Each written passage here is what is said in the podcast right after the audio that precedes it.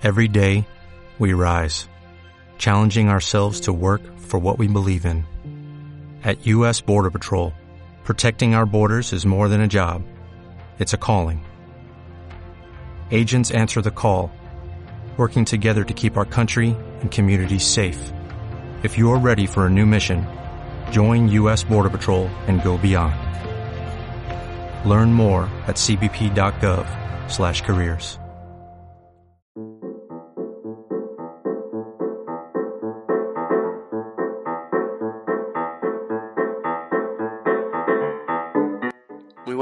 todos y bienvenidos a El Quinteto, el primer medio de comunicación dedicado exclusivamente al fútbol sala en Cataluña. Hoy, en nuestra primera entrega, y aunque nos gustaría traer un contenido distinto relacionado con la mera actualidad eh, futbolística, nos, nos vemos obligados por ello a reinventarnos un poco, a cambiar un poco la hoja de ruta de contenidos y por eso vamos a empezar hoy con una entrevista a Miguel Rodrigo, quien hasta hace eh, unos años fue seleccionador de Japón, además de eh, Tailandia y categorías inferiores del propio país, eh, asimismo como también hasta hace unos pocos meses lo ha sido de Vietnam y que actualmente es director deportivo de la Federación Andaluza de Fútbol Saba. Así que bueno, sin más dilación, vamos a pasar a saludar a Miguel. Muy buenas, Miguel. ¿Cómo estás? Queríamos saber, tú que tienes contacto eh, en Asia, en Japón, ¿cómo se está viviendo desde allí la, la crisis del coronavirus con eh, tan solo, y es algo bastante sorprendente, eh, poco más de 50 fallecidos desde el inicio de la pandemia? la gente, ¿sabes si, si estos contactos que tienes allí eh, te han trasladado eh, cómo, se, está logrando el país controlar el virus sin recurrir al aislamiento obligatorio? Eh, lo están viviendo con cautela. Hablo diariamente con ellos y sienten que está todo controlado, pero que en algún momento podría estallar. Es verdad que ellos me cuentan que tienen siempre un uso preventivo de las mascarillas cuando están en periodo de invierno, es decir, que las utilizan sí o sí y eso ya evita mucho que en todos los lugares donde entras público siempre, siempre, desde que yo vivía allí, hay líquido desinfectante, alcohol desinfectante, que hay un montón de personal de limpieza en los lugares, en todos los lugares públicos, que van a un gimnasio con sus toallas propias y con sus desinfectantes, usan la mancuerna, usan el aparato y te lo limpian con el freeze y te lo dejan limpio. Es decir, hay una cultura de higiene muy grande. Luego, segundo, me contaban que todo el mundo que en su momento eh, empezó la pandemia y dijeron que tenía síntomas, eh, se confinaba en casa voluntariamente. Eso ayudó, ayudó muchísimo. Eh, parece que no hacen tantos test, es decir, que directamente te mandan a casa y el que sospecha directamente a casa, y esos son muy disciplinados, pero es verdad que también bueno, el teletrabajo fue una medida inicial y ahí es una sociedad muy tecnológica se puede se pudo hacer antes incluso que nosotros los colegios se suspendieron eh, bueno aún así siempre tiene una ligera sospecha de que podría explotar eh, hablo con ellos y están un poco así. Bueno, lo cumplimos, pero no sé, nunca se sabe. Pero es una cultura muy higiénica y en ese sentido, eh, junto a la disciplina que tuvieron en cerrarse rápidamente en casa si había una mínima sospecha, parece que lo han podido contener. ¿Y crees que los Juegos Olímpicos han tenido algo que ver eh, aquí? No sé si me explico. ¿Crees que se ha estado evitando eh, la cuarentena en sus ciudadanos para transmitir una normalidad necesaria para que no se cancelasen los Juegos Olímpicos? Bueno, es muy probable, es muy probable que se pudiese hacer así. Evidentemente, los primeros interesados en que se celebrasen los juegos eran ellos. Todo el merchandising está producido, toda la inversión está, está hecha. Para ellos era un logro. El objetivo era hacer los mejores juegos de la historia y están convencidos. Bueno, ahora la estrategia parece que de, de todos los medios de comunicación y del propio primer ministro Abe, me cuentan los japoneses, ha cambiado. Está todo enfocado a, primero tenemos una un objetivo claro, que no son los juegos, y es derrotar al virus.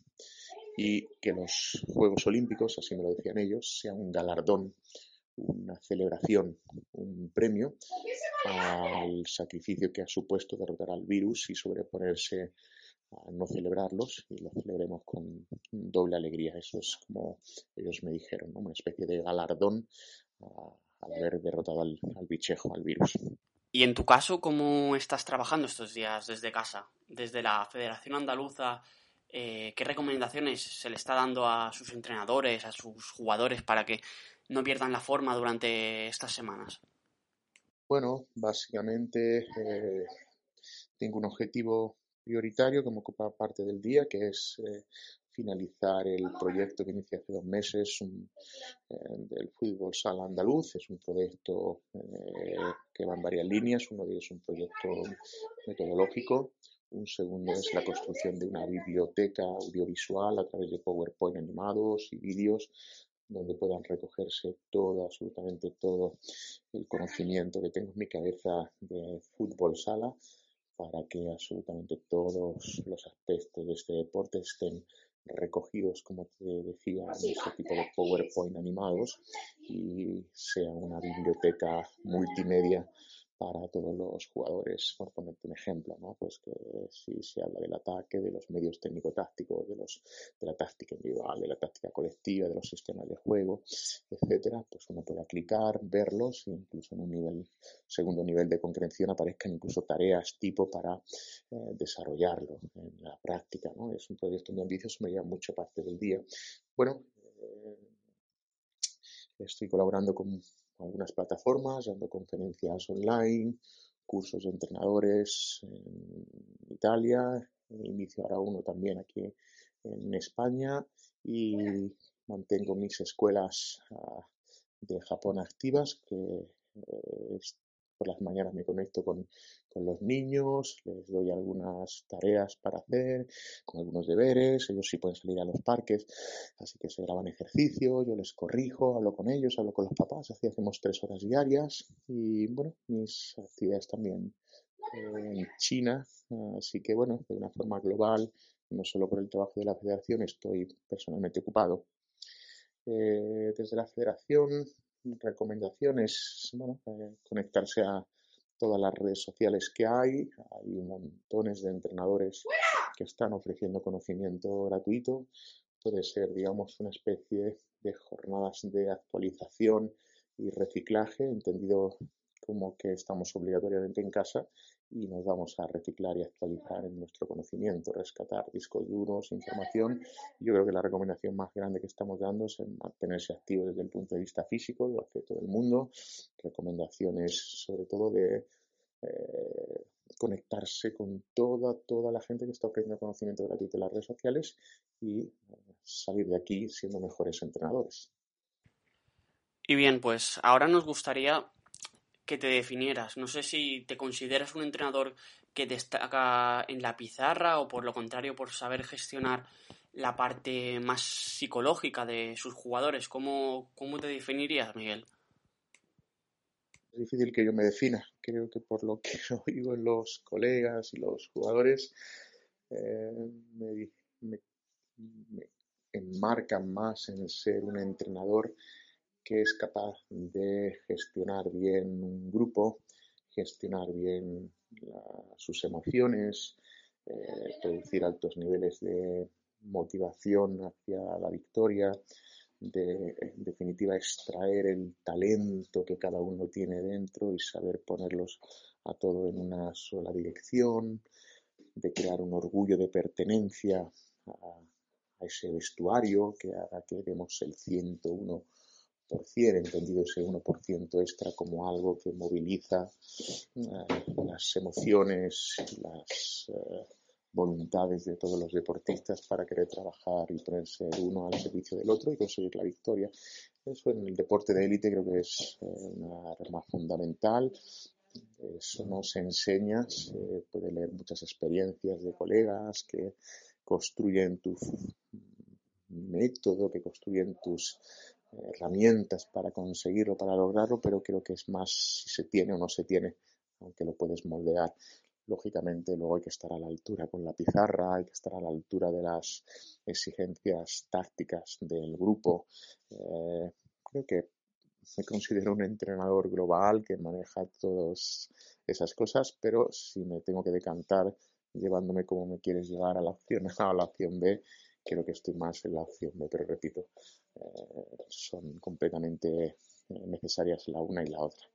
Y cuando por allá el 2009 llegas a Asia como entrenador, ¿te sorprendió el nivel táctico de los jugadores o tuviste que trabajar eh, más, en menos intensidad de lo que creías para transmitirles eh, aquello que querías de ellos? Bueno, cuando llegué a Asia me sorprendió el nivel técnico porque eran muy buenos. Mi primer contacto con Asia fueron los japoneses Allí desde pequeñitos trabajan muchísimo la técnica individual, es decir, que el problema es precisamente eso, que la trabajan demasiado, le dan mucha importancia a la técnica completamente eh, aislada, desconectada de la táctica individual y de la táctica colectiva. Eso es un serio, es un serio problema. Es decir, son chicos que con 7, 8, 9, 10 años pueden darle 100, 200 toques al balón. De hecho, es una forma de pasar al siguiente nivel en las escuelas deportivas, pero que luego en la toma de decisiones, en la lectura del juego, en la autonomía personal dentro del campo, eh, son muy deficientes. Depende absolutamente todo del entrenador, eh, no saben alterar el, el, programa, el software, la guía y se sienten aturdidos cuando algo se sale del plan. Eso fue algo que tuve que trabajar muy seriamente. Eh, tuve que hacerles ver que ellos son los protagonistas del juego, que yo no soy el que tiene que guiarles eh, continuamente. Bueno, puedo establecer un plan inicial, pero tuve que aprender a darle también muchas ramificaciones para que no se sintiesen perdidos en la competición, eso eh, lo vas aprendiendo con el, con el tiempo, pero he de decir que soy un entrenador que trata de ser poco a poco lo menos necesario posible. Para mí el mayor grado de satisfacción es cuando, entre comillas, se suele decir juegan solos. Cuando juegan solos es cuando me siento realizado, cuando veo que discuten entre ellos de táctica, llegan ellos mismos a soluciones y les he rellenado el disco duro de la suficiente información para que puedan manejarse en todas las situaciones. Eso fue una lucha continua. Creo que en Japón lo conseguí a los tres años de trabajo, cuando ganamos la primera Copa de Asia con un grupo muy veterano en 2012 y con el grupo siguiente, la siguiente generación de chicos sub-24 que ganamos el Campeonato de Asia Sud en el 2014. Eso fue quizás un poco el objetivo principal. Luego es verdad que de Japón a Tailandia hay un salto cultural y en la forma de comportamiento completamente es como pasar blanco y negro y con los vietnamitas igual. Yo creo que la clave cuando uno viaja a esos países es primero hacer un diagnóstico inicial de, de la cultura, de cómo son los jugadores eh, para no cometer errores y meter la pata tienes que adaptarte y a partir de ahí intentar buscar las estrategias apropiadas para poder extraer el talento, como te decía, eh, a tu manera, pero siempre conectado intrínsecamente con cómo son ellos, porque es muy complicado eh, cambiar ese tipo de hábitos. Siguiendo tu paso allí por Asia, queríamos saber ahora si se hace el mismo uso de la figura del portero jugador que aquí que en España o que en Europa y si se ponen en práctica las mismas fases de partido o existen unas diferencias bastante remarcables. Sí, básicamente se hace el mismo uso. los países en desarrollo copian los desarrollados y si un entrenador o un club en un torneo importante utiliza la figura del portero jugador no para atacar, sino para destruir, para paralizar al contrario, para mantener solamente la pelota, eh, ellos lo van a hacer porque consideran que si lo hacen grande o, una persona a la que admira lo van a hacer. Ese es desgraciadamente el efecto eh, espejo que produce el uso para mí eh, no debido, no sé si indebido, sí indebido de la figura del portero jugador. yo la concibo como una situación de riesgo para tratar de hacer goles, bien porque tengas que ganar de muchos, bien porque tengas que remontar, pero no la concibo para eh, los otros usos. Y desgraciadamente no me parece correcto, no lo, no lo no, no, no me gusta y bueno, pues eh, eh, que la gente y la regla lo permite, trataré de evitarlo y lo he criticado muchísimo en redes sociales. Así que, bueno, pues eh, es verdad que yo, por ejemplo, en Japón, nada más llegar, lo vi muchísimo, especialmente con algunos porteros brasileños, entrenadores brasileños que había allí. Y bueno, pues traté de hablar con ellos, de hablar con la federación, porque espantaba al público, adormecía el partido. El fútbol sala, si tiene algo, es eh, la alternativa, la velocidad, y eso por completo lo mata el espectáculo. Es verdad que la gente me dirá, es que un pequeño es la única forma de luchar contra un grande. Bueno, si yo soy pequeño trato de mejorar y que ocurra un milagro a través de, mi trabajo para que yo pueda derrotar a un grande. Es la base de la mejora. Eh, se paraliza por completo el crecimiento de, eh, de, nuestro deporte, ofreciendo ante sponsor y medios de comunicación en deportes en países emergentes un partido en el que de 40 minutos 30 juegas con portero jugador para no atacar. Eso me parece inmoral. Centrándonos ahora un poco más en la mera actualidad futbolística, eh, el Barça, bueno, como prácticamente todo el mundo sabrá, ha arrasado en los Futsal Awards, en los premios del fútbol sala, como mejor equipo, con el mejor jugador, con el mejor entrenador. Desde las demás escuelas de fútbol sala se debe tratar de dar con la tecla para destruir su juego? ¿O en tu opinión crees que se debe de aprender de su modelo y en todo caso copiarlo? Pues, eh, el Barcelona ha construido eh, un grandísimo bloque, tiene grandísimos, grandísimos jugadores, tiene un gran cuerpo técnico. Eh, bueno, lucharon contra contra Inter y Inter reinó por unos años y ahora que Inter se colapsó de éxitos, que es lo que ocurre, le ocurre al Barça de fútbol, le ocurre al Real Madrid ganando tres Champions, esos son ciclos y son inevitables porque si no eres capaz de modificar eh, la tendencia, eso está descrito que va a ocurrir y ahora le toca al Barça. Bueno, no se trata ni de copiar ni de destruir. Obviamente, eh, cuando juegas contra ellos tienes que eh, tratar de imponerte tú a ellos y eso es muy complicado porque puesto por puesto pues pueden tener mejores alas del mundo, mejor cierre del mundo, mejor pivo del mundo sin lugar a duda con Ferrao y también con Esquerdiña. Hay un dominio enorme sobre el resto de talento eh, como un diamante, ¿no? Y eso al final con equipos como Inter, que lo tiene por igual, pero ya tocó techo de éxito, pues eh, otra alternativa a ganar es muy difícil. No hay, no hay el Pozo de Murcia, va a luchar siempre en inferioridad y el resto no puede. Podrá ganarle en un partido, pero no podrá ganarle en la liga regular ni, en un objetivo un poquito más ambicioso, porque como yo detecté hace dos años y lo comentaba con los amigos, cuando el Barça gana la liga eh, se colocó en modo ganador y en modo ganador jugadores de ese potencial para mí lo convierte en el club más potente actualmente del mundo. Copiar lo que hacen bien, porque innovan en muchísimas cosas eh, y tratamos no de destruir, pero sí de minimizar el potencial pues con las armas que, que, te ofrece el entrenamiento, el vídeo y la propia potencial de tu equipo.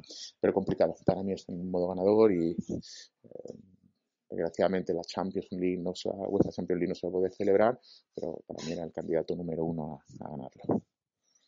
Bueno, Miguel, ahora queríamos proponerte algo más como un test y para ello nos gustaría que nos recomendases eh, un jugador del fútbol sala andaluz, ya que tú, pues, allí en la dirección deportiva de la federación, pues, debes de tener alguno ojeado y si puede ser alguno del fútbol catalán para seguir también en los, en los próximos años.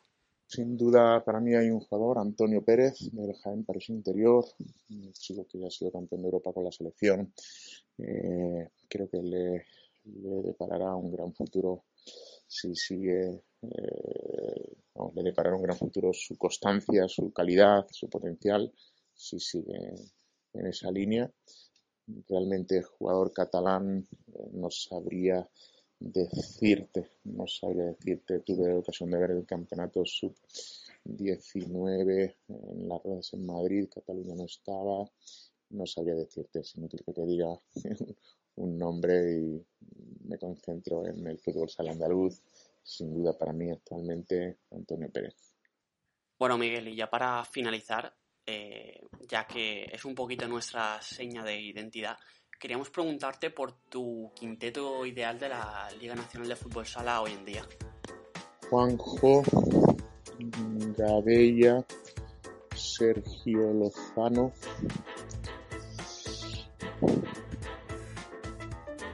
Adolfo Ferran.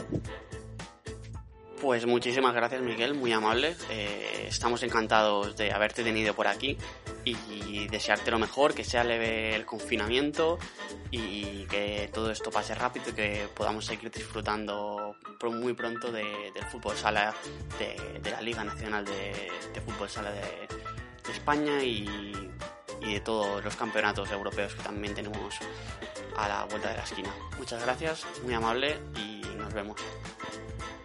Un abrazo.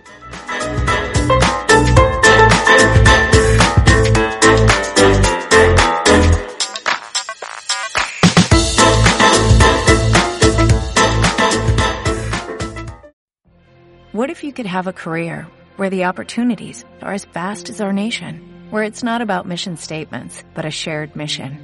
At U.S. Customs and Border Protection, we go beyond to protect more than borders, from ship to shore, air to ground cities to local communities, CBP agents and officers are keeping people safe.